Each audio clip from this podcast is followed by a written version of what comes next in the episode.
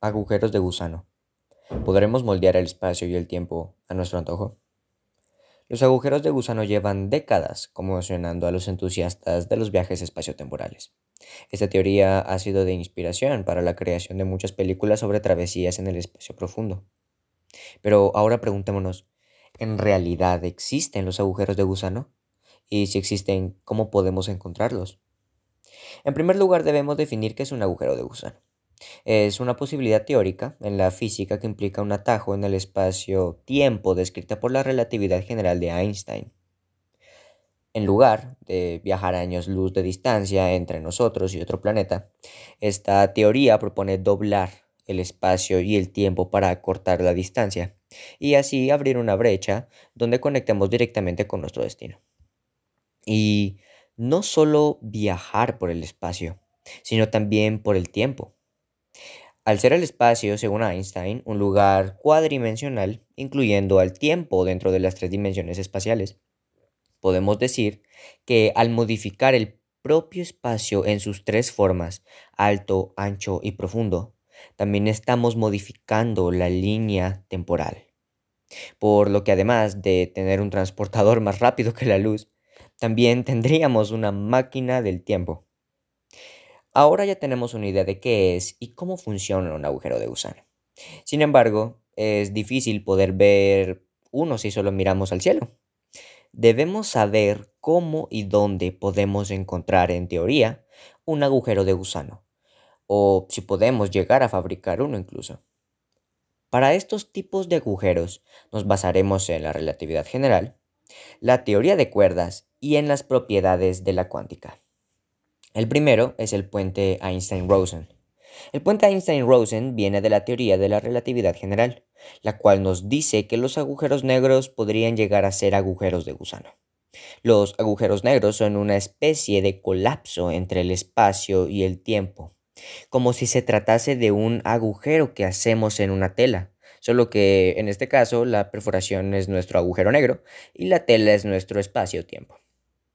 Sin embargo, el agujero negro solo nos guía hacia un punto específico, lo que llamamos singularidad. Por consiguiente, para poder cruzar el agujero, tendría que haber una fuerza de masa negativa del otro lado de la tela, capaz de repeler los objetos y no atraerlos. Este es el caso de los agujeros blancos. Los agujeros blancos son la contraparte de los agujeros negros, por lo que teóricamente se formaría un agujero de gusano. Sin embargo, además que podría tardar un tiempo desmedido para atravesar estos agujeros de gusano, esta brecha se cierra demasiado rápido como para poder cruzarlo. Nuestro segundo concepto o nuestra segunda teoría es el agujero de gusano según la teoría de cuerdas. Si la teoría de cuerdas es correcta, es posible que después del Big Bang las fluctuaciones cuánticas espaciotemporales, mucho más pequeñas que un átomo, hayan creado por sus vibraciones pequeños agujeros de gusano que se esparcieron por todo el universo. Estos agujeros de gusano pueden estar en cualquier parte, incluso puede que haya alguno más cerca de lo que pensamos. Sin embargo, estas cuerdas son extremadamente pequeñas como para poder entrar y viajar por ellas. Tendríamos que agrandar la espuma cuántica en la que éstas se encuentran de nuestro tamaño para realizar nuestro viaje espaciotemporal. Y aparte de poder encontrar un agujero en el espacio, ¿qué tal si podemos fabricar uno? Este es el concepto de los agujeros de gusano manufacturados. Puede que no sea tan descabellado fabricar un agujero de gusano que encontrarlo por el universo, pero para ello debemos tener en cuenta varias propiedades que tiene un agujero de gusano. Por ejemplo, conectar dos partes distantes del espacio y tiempo, poder hacer que podamos viajar en ambas direcciones, que también el propio agujero tenga la forma adecuada para pasar por él y pues mantenerlo abierto. Este último puede llegar a ser un problema, debido a que la propia gravedad tratará de cerrar el enlace en el medio. Sin embargo, hay un elemento capaz de mantener nuestro portal abierto, la materia de masa negativa. Este es el caso de pues, la energía exótica, que es una especie de energía con una propiedad muy peculiar. es energía negativa. Y como la teoría de la relatividad de Einstein nos indica que la masa puede transformarse en energía y esta en viceversa,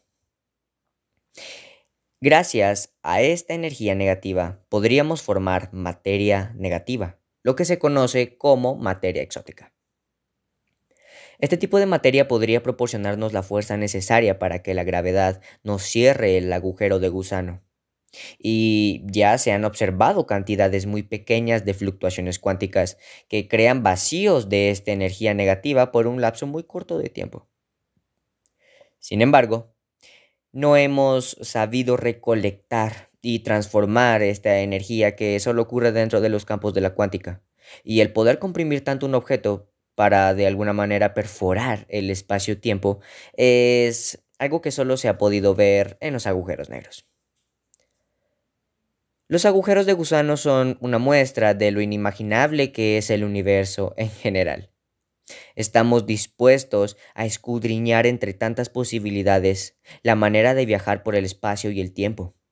Si se lograra este viaje y entrar en un agujero negro, o por un agujero de gusano en el reino cuántico, o quizás ser capaces de crear nuestros propios agujeros, nos podría llevar a interconectar todo nuestro sistema solar, interconectar otras estrellas, o bien dar un salto y viajar hasta el centro de nuestra galaxia.